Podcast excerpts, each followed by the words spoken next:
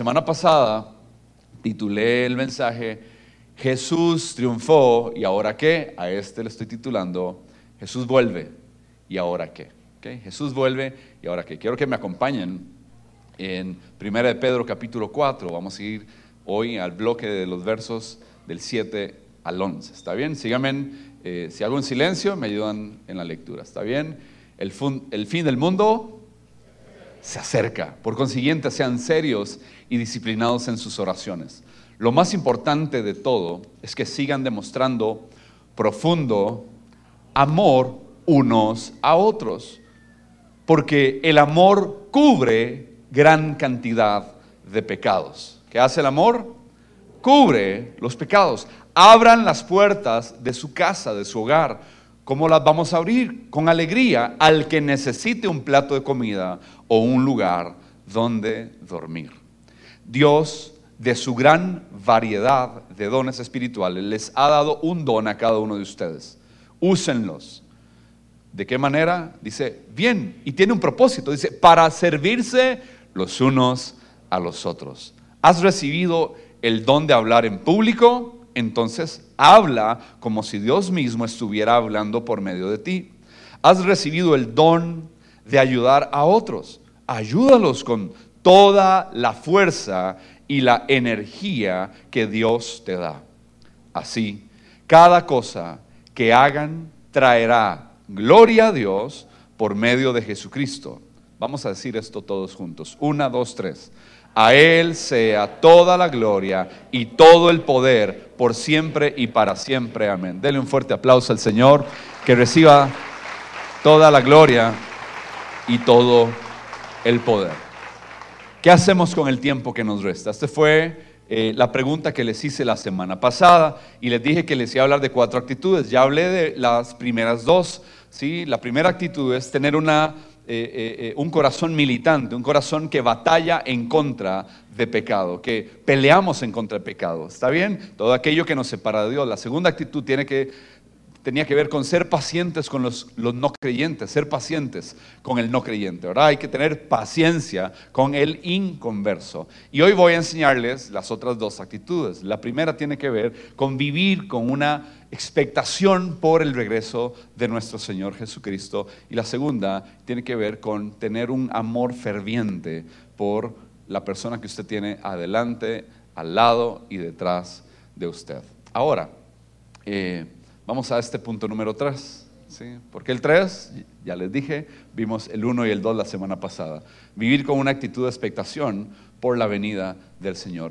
La iglesia a los inicios, ustedes van a, leer de manera constante una y otra vez que ellos esperaban que Jesús regresara.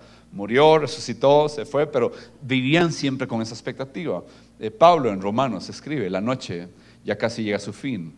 El día de la salvación amanecerá pronto. Vean la, verdad, cómo, cómo, escribían. Dice, por eso dejen de lado sus actos oscuros, como si, quitaran, como si se quitaran eh, ropa sucia y pónganse la armadura resplandeciente de la vida recta. Era como, Cristo viene, estemos preparados. Cristo viene, estemos listos. Dejémonos de, tener actitudes feas. Otro pasaje que nos eh, ilustra esto es lo que escribió el apóstol Juan en su primera epístola, la cual ya estudiamos hace algún tiempo. Dice, queridos hijos, llegó la última Ustedes han oído que el anticristo viene y ya han surgido muchos anticristos. Esto es un espíritu, algo que se mueve y se sigue moviendo. Lo pueden ver de una u otra manera.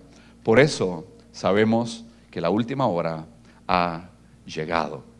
Entonces esta es la actitud que nosotros tenemos.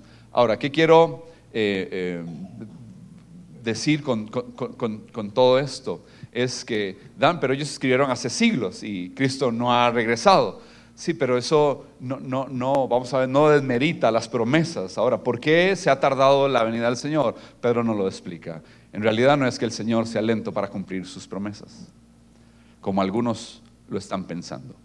Al contrario, dice, es, no los escucho, es paciente por amor a ustedes. La paciencia del Señor. Cristo no ha venido para esperar que cada uno proceda al arrepentimiento. Dice, Él no quiere que nadie sea destruido, quiere que todos cambien su manera de pensar. palabra arrepentirse, el pastor emérito de esta iglesia hizo una serie llamada Metanoia, ahí está, la pueden buscar. ¿sí? Ahora, ¿cuál debe ser nuestra actitud? Debe ser como lo que está escrito en Apocalipsis. Dice, aquel que es el testigo fiel de todas estas cosas, dice, este es Jesús. Sí, gente, yo vengo pronto. Mientras tanto, la iglesia decimos, amén. La iglesia decimos, amén. Ven, Señor Jesús. Esa debe ser nuestra eh, manera de comportarnos, de vivir y de pensar. Eh, segunda Tesalonicenses 3 dice, y ahora, amados hermanos, les damos el siguiente mandato en el nombre de nuestro Señor Jesucristo. Dice, aléjense de todos los creyentes que llevan vidas ociosas y no siguen la tradición de los que recibieron. Yo no puedo estar esperando la venida del Señor de manera ociosa. Ahora vamos a ver. Yo tengo que servir al Señor. Puedo quedarme sentado ahí haciendo nada, vegetando. Dice, aléjense de la gente ociosa. La, la, gente ociosa, las personas ociosas, la mente que está haciendo nada, va a peligrar en prácticas eh, eh, eh, pecaminosas, vas, te vas a alejar de Dios, vas a destruir tu vida y vas a, destruir a la gente que está a tu alrededor. Entonces, vean que el mandato es aléjense, no es, no es, de gente si les parece, no dice, aléjate de la gente que no está en comunión con Dios. Y, está hablando de creyentes. hay cristianos que no están cumpliendo la voluntad de Dios. No aman a Jesús, no les interesa, están ociosos. En lugar de prepararse para la venida, están ociosos si el tiempo no importara. Eh, entonces, ¿cómo mantenemos una actitud de expectación para la venida de Cristo? Lo primero que vamos a hacer es tener una mente sobria. ¿Por qué digo una mente sobria? Porque el, gran peligro eh, usualmente es eh, cuando hay sobreénfasis en una doctrina, hay sobreénfasis en las profecías. Me disgusta mucho, me molesta mucho la gente que anda eh, eh, eh, participando y viendo y viene tal fecha y Jesús viene tal fecha y viene como para septiembre y ya pasaron tantas lunas y esto y el otro y empiezan esas vainas que crean caos y un frenesí en la iglesia. Y vengo a advertirles a ustedes, cuídense de ese tipo de enseñanzas. Hay sobreénfasis que lo que tienes vas a perder la cabeza. Te vas a embotar, te vas a enfermar. No vas a tener una vida práctica ni saludable cristiana. Y les voy a enseñar, la Biblia nos habla de, que tenemos que ser sobrios. ¿Por qué? Es bien interesante lo que dice Mateo 25. Así que ustedes también deben estar alerta porque no, no, que no sabemos. El día ni la hora estaba Jesús hablando de mi regreso. Entonces no sea majadero. Me gustaría decir otras palabras.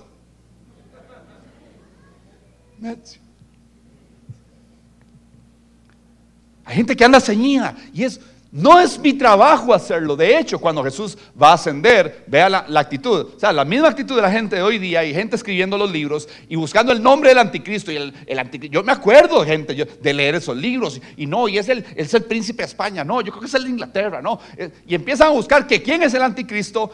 ¡Ey! Necios. Así que mientras los apóstoles estaban con Jesús, le preguntaron con insistencia. ¿Cómo preguntaron? Señor, ha llegado ya el tiempo de que liberes a Israel y restaures nuestro reino. Él les contestó, solo el Padre tiene la autoridad para fijar esas fechas y tiempos, usted no les importa. No, este, Pablo, no podemos escribir eso, ¿verdad? Lucas, no podemos escribir eso. Teófilo, no podemos escribirlo de esa manera. Está bien, escribámoslo de esta manera. A ustedes no les corresponde saberlo. Pero recibirán poder. Entonces no se enfoquen en esto, yo voy a regresar, de que voy a regresar, voy a regresar, pero ustedes enfóquense en que tienen poder.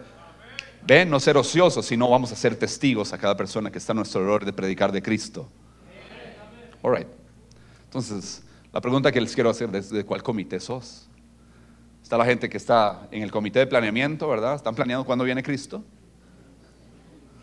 Y estamos los que queremos pertenecer al comité de bienvenida, Señor. Te esperamos. Yo quiero que esta iglesia sea el comité de bienvenida. Estamos listos. Denle un fuerte aplauso. Cristo viene por su iglesia. No importa cuándo venga, quiero estar listo para el regreso de Él. ¿Está bien? Desde la iglesia de cambio queremos ser del comité de bienvenida. Entonces, en algo sí tenemos que estar seguros y tenemos que estar de acuerdo sin importar. Hay diferentes posiciones cuando estudiamos Apocalipsis, que ya no va a ser eh, a partir de este año, porque nos vamos a enfocar en ministrar a las familias, a los matrimonios. ¿Está bien? Eso fue una dirección que el Señor nos, ha dado. Eh, pero en esto sí tenemos que estar claros. ¿Ok? Porque entonces, ¿por qué entonces, perdón? Juzgas a otro creyente. ¿Por qué menosprecias a otro creyente? Recuerda, está hablando de actitud, ¿verdad? Del, juicio, está hablando del menosprecio. Dice, recuerda que todos estaremos, todos, delante del tribunal de Dios. Vuelva a ver al que está al lado. Dice, ¿estás listo para estar delante del tribunal? ¿Estás listo? ¿Estás listo para estar delante del tribunal? Hay otro pasaje para recordarles, pues todos tendremos que estar, todos, todos, todos tendremos que estar delante de Cristo. ¿Para ser qué? Juzgados. Cada uno de nosotros recibirá lo que merezca, por lo bueno o lo malo que haya hecho mientras estaba en este cuerpo terrenal. Todos vamos a comparecer en el tribunal de Cristo. Y no tiene que ver, si usted tiene a Jesús, usted cree que Jesús Salvador, no tiene que ver con una, no tiene que ver con tu vida eterna en una perdición de Él, tiene que ver con, eh, más bien, eh, tu servicio, ¿no? la intención con que servías. No estamos hablando de condenación, sino con qué corazón lo hiciste. Después podemos hablar y vamos a hablar ampliamente. Primera actitud eh, de expectación, el primer elemento es ser sobrios. Ser sobrios, tener una mente. Y el que tiene una mente sobria va a ser una persona que ora de manera disciplinada. Voy a tener una serie que se llama Enséñame a orar a partir del 2 de septiembre. Arrancamos en la mañana, eh, ese fin de semana, ¿verdad? A las 8 y a las y a las 10. Y por la tarde tenemos el worship retro que va a estar, creo que va a bendecir eh, su vida. Eh, pero arrancamos con orar de manera disciplinada. Esta semana ha sido bien curiosa. Eh, el tema de la oración es, vamos a ver, quiero que seamos una iglesia que ora constantemente. Esta semana me han escrito de, de varios países, recibo mensajes ¿verdad? De hecho, esta mañana de, El Salvador, eh, un, hermano que, dirige la alabanza ya y fue quien me llevó al aeropuerto eh, hoy hace ocho, ayer hace ocho, me dice, el Espíritu Santo me levantó hoy a orar por usted y su familia.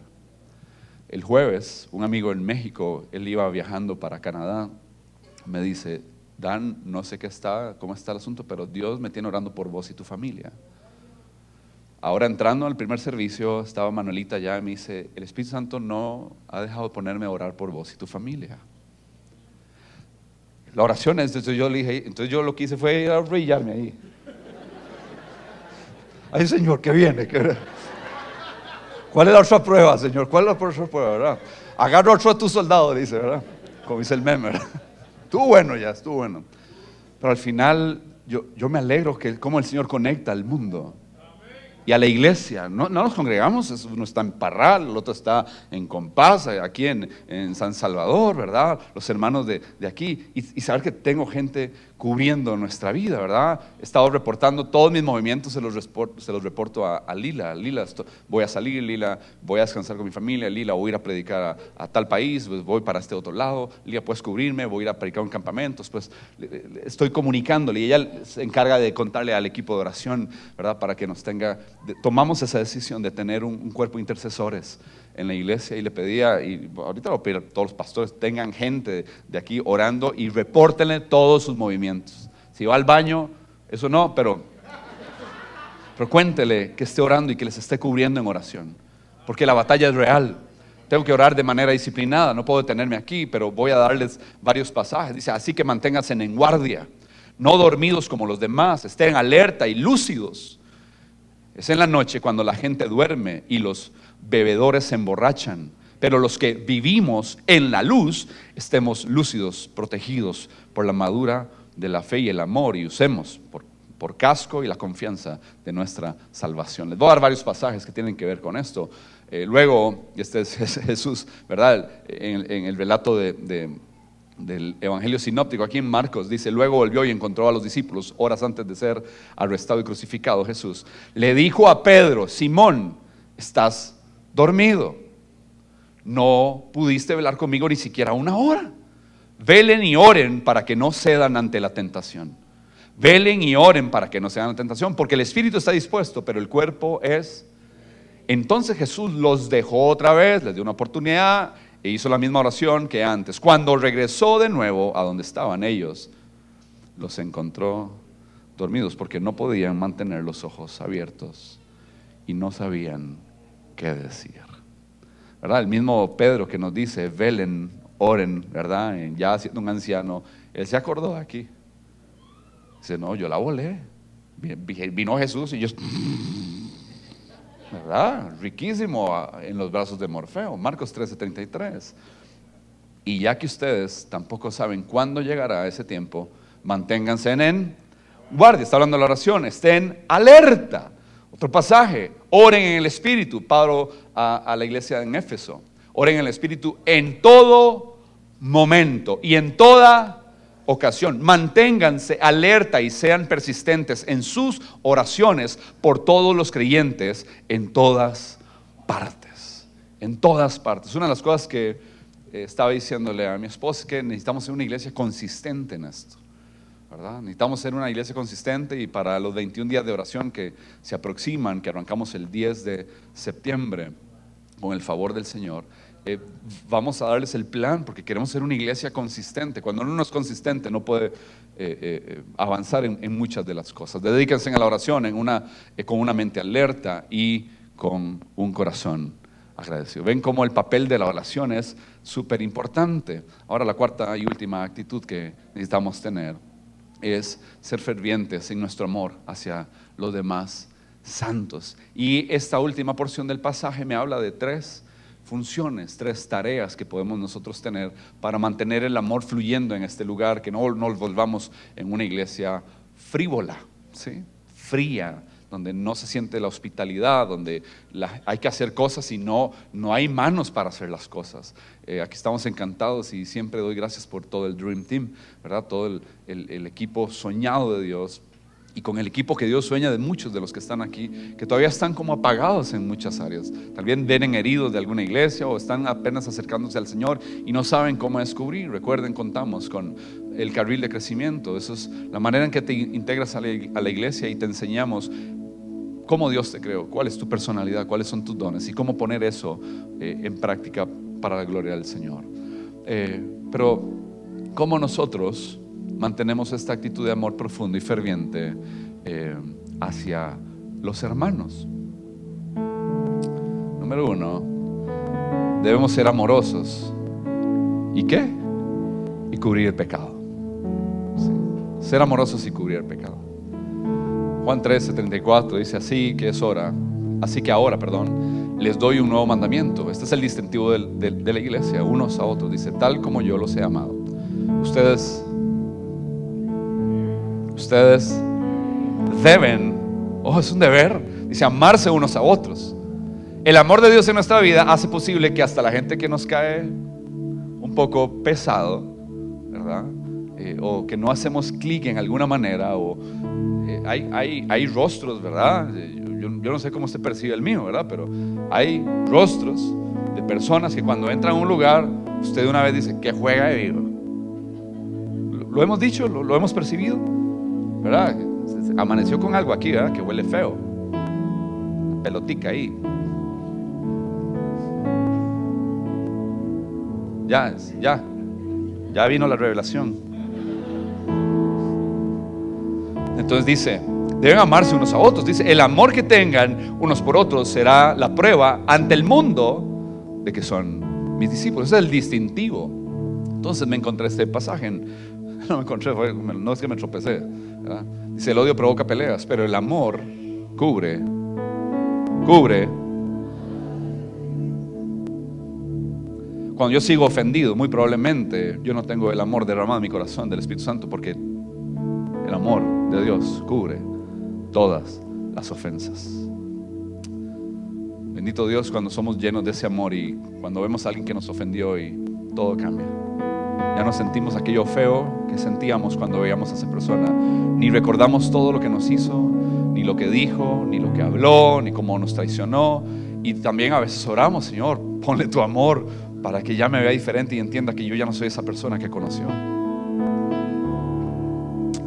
Pueden estar seguros. Este pasaje de Proverbios lo, quiero ligar con dos pasajes, Santiago y, el, y el que viene.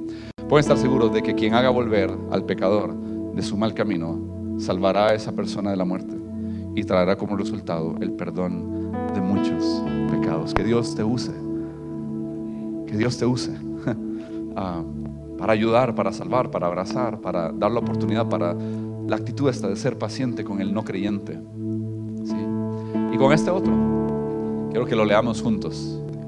Unísono, ¿está bien? A la cuenta de tres. Una, dos, tres. El amor es paciente y bondadoso. El amor no es celoso, ni fanfarrón, ni orgulloso. El amor nunca se da por vencido. Jamás pierde la fe. Siempre tiene esperanzas y se mantiene firme en toda circunstancia. Y Dios es amor.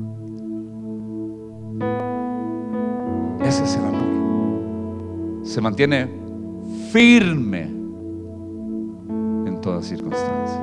Porque el amor no deja de ser. ¿Usted cree que Dios ha dejado de ser?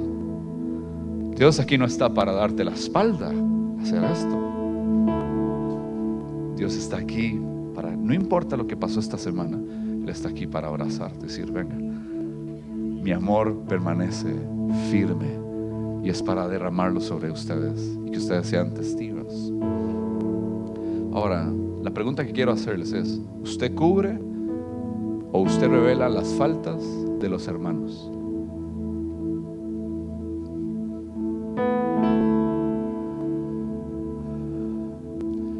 Hay dos conceptos, quiero ser breve con esto, denme tres, cuatro minutos con este concepto. Yo puedo cubrir en amor. Y ese es el, el deber nuestro, cubrir en amor. Aquí todos, escúcheme, todos, nadie se distraiga, Dios quiere hablar, todos hemos pecado. Todos. Y pecamos. Y fallamos. Y nos desenfocamos. Y hay caídas. Pero yo cubro a mi hermano. O descubro su desnudez y publico su desnudez. Y estoy muy serio. Me molesta la gente que anda descubriendo la desnudez de aquel que ha caído. Porque divide la iglesia, insultas a Cristo, es como golpear a la iglesia. El mundo está deseando desbaratarnos y usted llega y saca mal los chicas. Ahorita les voy a dar unos pasajes. ¿Cuál es mi actitud? ¿Esparcir un reguero o ayudar a limpiar? levantar al que se cayó. Vuelvan a ver, se cayó, pecador, véanlo aquí. Dice que, es mi hermano en la fe, cochinada. O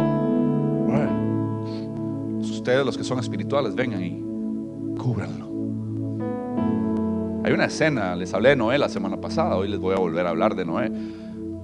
El arca ya reposa, este monte, la tierra empieza a dar, ¿verdad? Eh, Noé quería sembrar y tener su viñedo, ¿verdad? Después de que tuvo el viñedo y crecieron las uvitas, las bajó, las puso a un lado y las empezó a majar, ¿verdad? Porque le dio sed, ¿verdad? Pues tomó eso y lo fermentó. Y después se sentó con una tabla de quesitos y una focacha y el compa, se abusó. ¿Cuántos aquí se han abusado en algo? En la velocidad, en hablar de más, en exagerar algo. Se abusaron en su... Eh, bueno, entonces Noé le pasó y Dios no oculta los defectos de sus siervos. Y se pasó la mano y el compa quedó hasta ahí, hasta las cachas. Llega el hijo, Cam, y donde lo ve, y lo ve desnudo y ebrio, va y lo divulga. La actitud de sus hermanos Sem y Jafet fue venir de espaldas, ¿verdad? Y, eh, bueno, supongo que me iba a quitar eso, pero no me va a quitar, pero es caminar de espaldas tirarle el paño, así, la cobija, y tapar a su papá. Porque lo que ellos descubrieron, lo que Cam descubrió y lo avergonzó, su desnudez, habló de su desnudez. Sus otros hijos vinieron a cubrir su desnudez. ¿Ves las dos actitudes? Como iglesia, ¿qué debemos hacer? Caminar atrás, cubrir la desnudez, levantarlo. No le fue muy bien a Cam. No ella sobrio, dijo viejito, que ratica, ¿verdad? No le dijo ratica, eso es, eh, eso es en hebreo.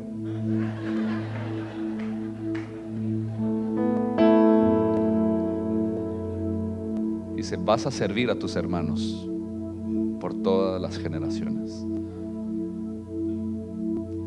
Se volvió un servidor, se volvió un esclavo. Pueden leer la historia, no puedo ampliar un poquito más, pero no es extraño que las escrituras digan, los gentiles blasfeman el nombre de Dios a causa de nosotros. Nuestras malas conductas, nosotros, nuestros malos procederes, ¿por, qué la gente blasfema en contra de Dios? Por nuestra culpa. Es por la iglesia, no es por Él mismo. El chismoso anda contando secretos, pero los que son dignos de confianza saben guardar una confidencia. Dice Proverbios 17:9, cuando se perdona una falta, el amor florece pero mantenerla presente separa a los amigos íntimos.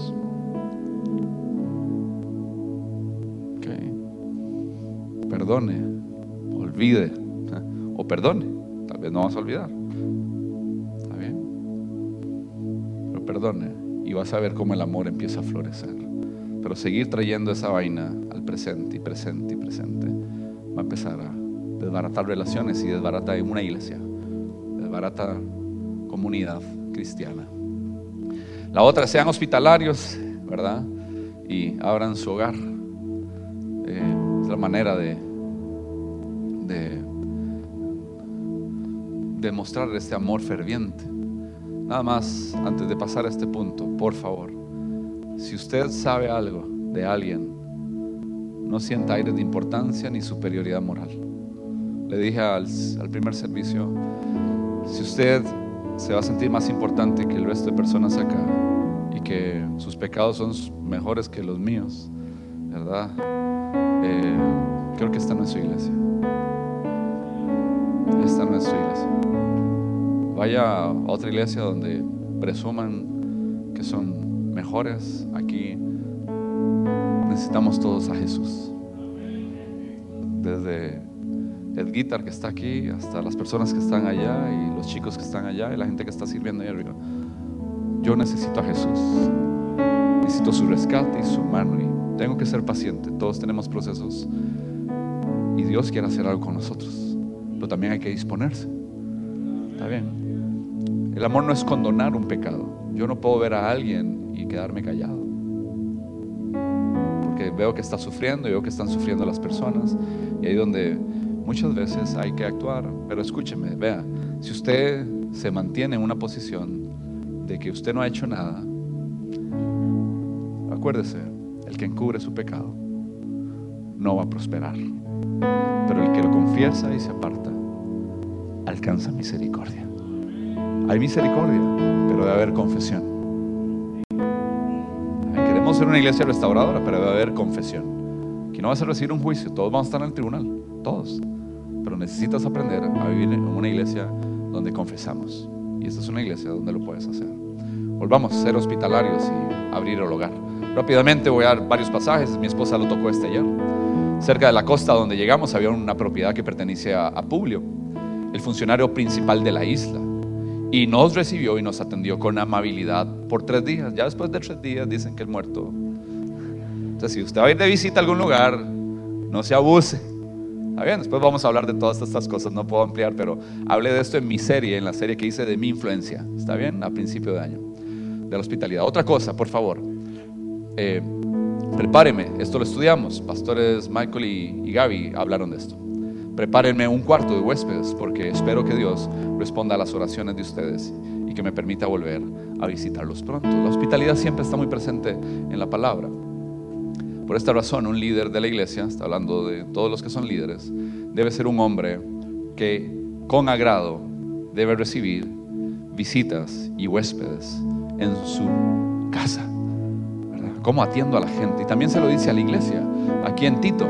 El, liderazgo de la iglesia debe recibir con gusto en su casa a quienes los visiten. ¿Cuántos aquí creen que somos hospedadores, hospitalarios? Levanten la mano los que dicen, yo soy hospitalario. Los necesitamos cada cuarto domingo. A ustedes que levantaron la mano. ¿Por qué? Porque las personas que se van añadiendo a esta iglesia y van añadiendo en salvación y, y, que vienen tal vez a restaurarse a esta iglesia, el cuarto domingo del Carril de Crecimiento los enviamos a almorzar con algunas personas. Si usted quiere ser de esas personas, por favor hable con mi esposa o con Isaí o Sabrina, ¿verdad? Pueden comunicarse, pónganme en lista. Yo quiero recibir gente que viene a la iglesia y amarlos como a mí me han amado.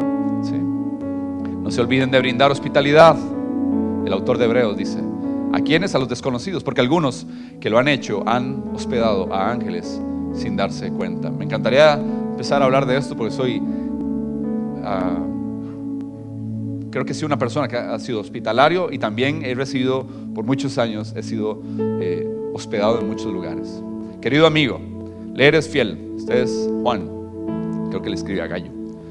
Dice, le eres fiel a Dios cada vez que te pones al servicio de los maestros, está hablando de los predicadores que vienen, que andan, ¿verdad? Predicando por diferentes lugares, son maestros itinerantes, dice que pasan por ahí, aunque no los conozcas, dice, ellos le han contado a la iglesia, de aquí que tú, de tu cariñosa amistad, te pido que sigas supliendo las necesidades de esos maestros, tal como le agrada a Dios, pues viajan en servicio al Señor y no aceptan nada de los que no son creyentes, por lo tanto, somos nosotros los que debemos apoyarlos y, y así ser sus colaboradores cuando enseñan la verdad. Que es que cuando apoyamos a los evangelistas, a, los maestros, a los predicadores, y ustedes apoyan ¿verdad? de una manera o damos una ofrenda, usted está siendo parte de los milagros que están sucediendo, de la salvación que está sucediendo. Y todo Dios lo conecta de una manera impresionante. Y la última actitud, porfa, sea un servidor con lo que Dios te ha dado. La primera primera de todo este segundo bloque para mostrar un amor ferviente. Descubra pecados, no los descubra, no los publique. Cubra y restaure. Segundo, sea hospitalario, sea hospedador. Abra su casa, debe de comer, preste su cama, corra a los chamacos, ¿verdad? Nos ha tocado mandar a los chamacos a dormir, hechos un puño, ¿verdad? Mientras una de las habitaciones las ocupamos para un ministro eh, del Señor. Eso lo viví toda mi vida a mis papás. Y por último, sirva con los dones que Dios le ha dado. Dios te va a pedir cuenta. Vamos a estar en el tribunal y Dios te va a decir, ¿qué hiciste con el don de hablar? ¿Qué hiciste con el don de ayudar? Pastora Casey acaba de lanzar, se les envió en una imagen. ¿Quiénes pueden hacerse evolución aquí en la misma iglesia? ¿Sabes pintar? Ven y pinta. ¿Sabes martillar? Ven y martilla. ¿Sabes serruchar? Venga. Y algunos son buenos serruchando.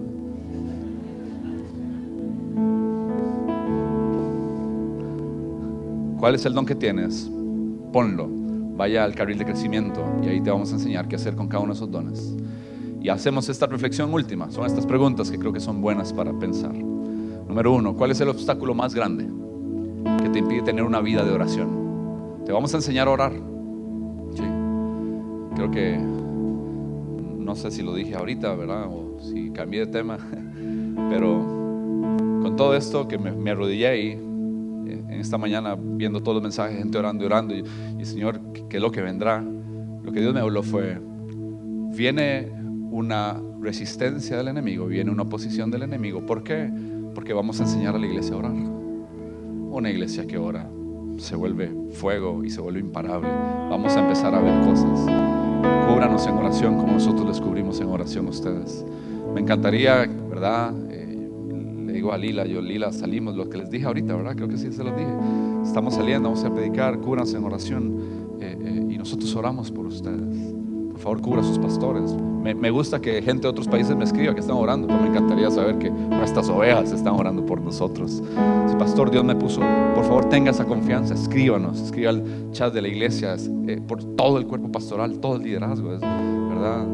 pero yo creo que yo tengo una responsabilidad sobre esta iglesia por favor, pido sus oraciones. Creo que esto lo voy a hacer de todo mi corazón. Eh, y cuando haga su, ahora que les enseñemos a orar, ponga un departamento ahí en la, en la lista, decir, orar por Pastor Dan, orar por Gaby, orar por sus hijos, Ana Lucía, por Gabriel, por Ian, orar por su familia, orar y después empieza ahí por cada una de las pastorales, familia, jóvenes, alabanza, creativos, niñez, sí, por ser evolución, por carril de crecimiento, cada una de las cosas.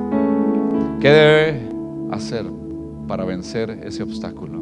La otra pregunta es, si usted supiera del pecado de un creyente, ¿qué deberías hacer? ¿Usted qué debería hacer? Ah, pues a veces solo el churuco se lo tiran a uno. ¿Qué debería hacer usted si usted no maneja una madurez espiritual? Por favor, eh, envíelo eh, para ver cómo nosotros podemos ayudar y levantar a esa persona.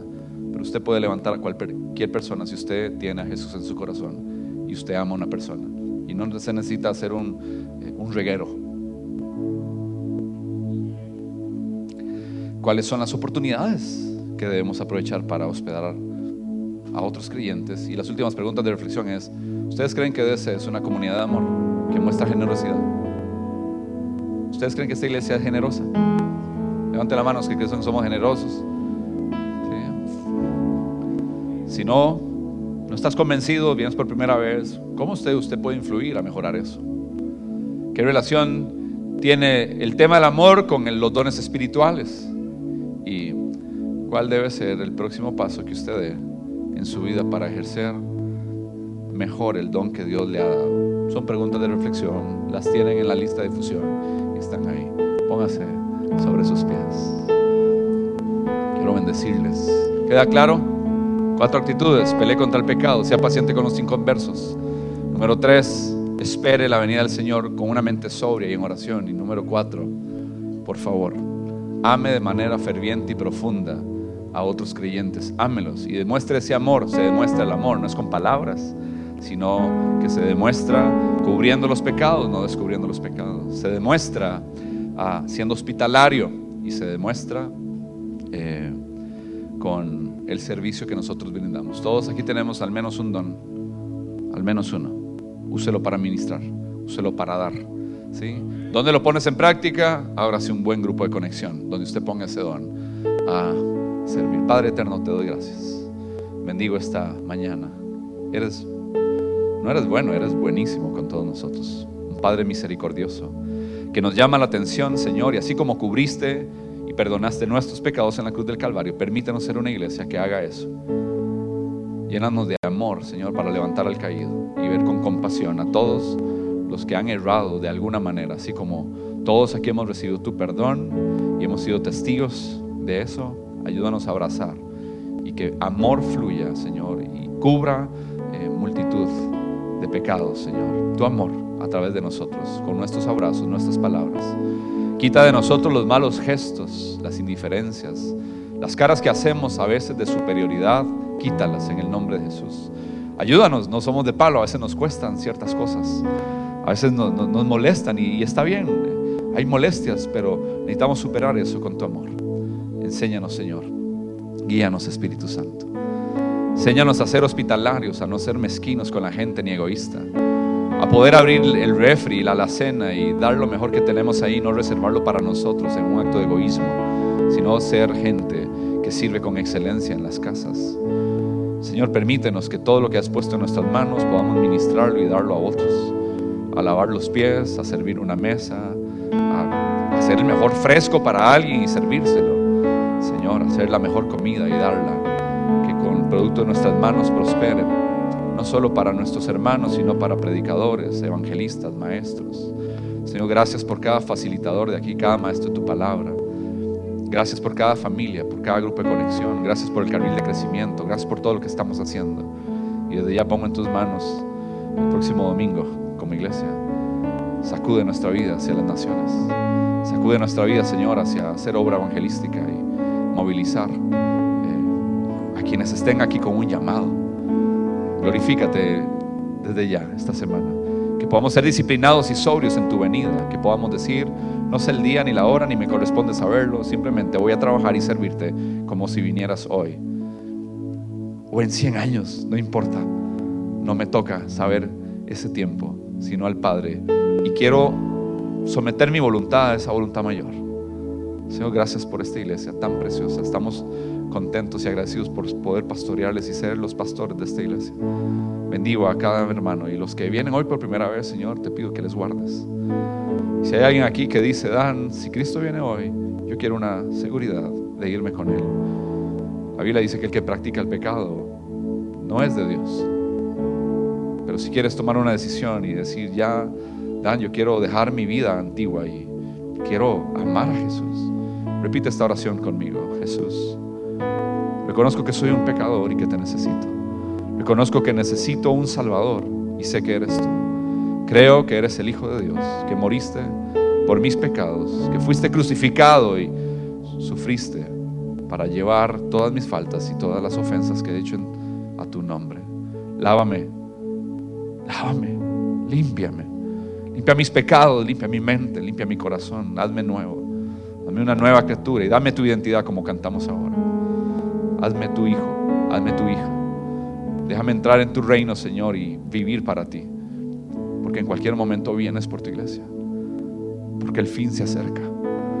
Y mientras se acerca, quiero tener sobriedad. Ya quiero dejar de exceso en mi vida. En el nombre poderoso de Cristo Jesús. Amén.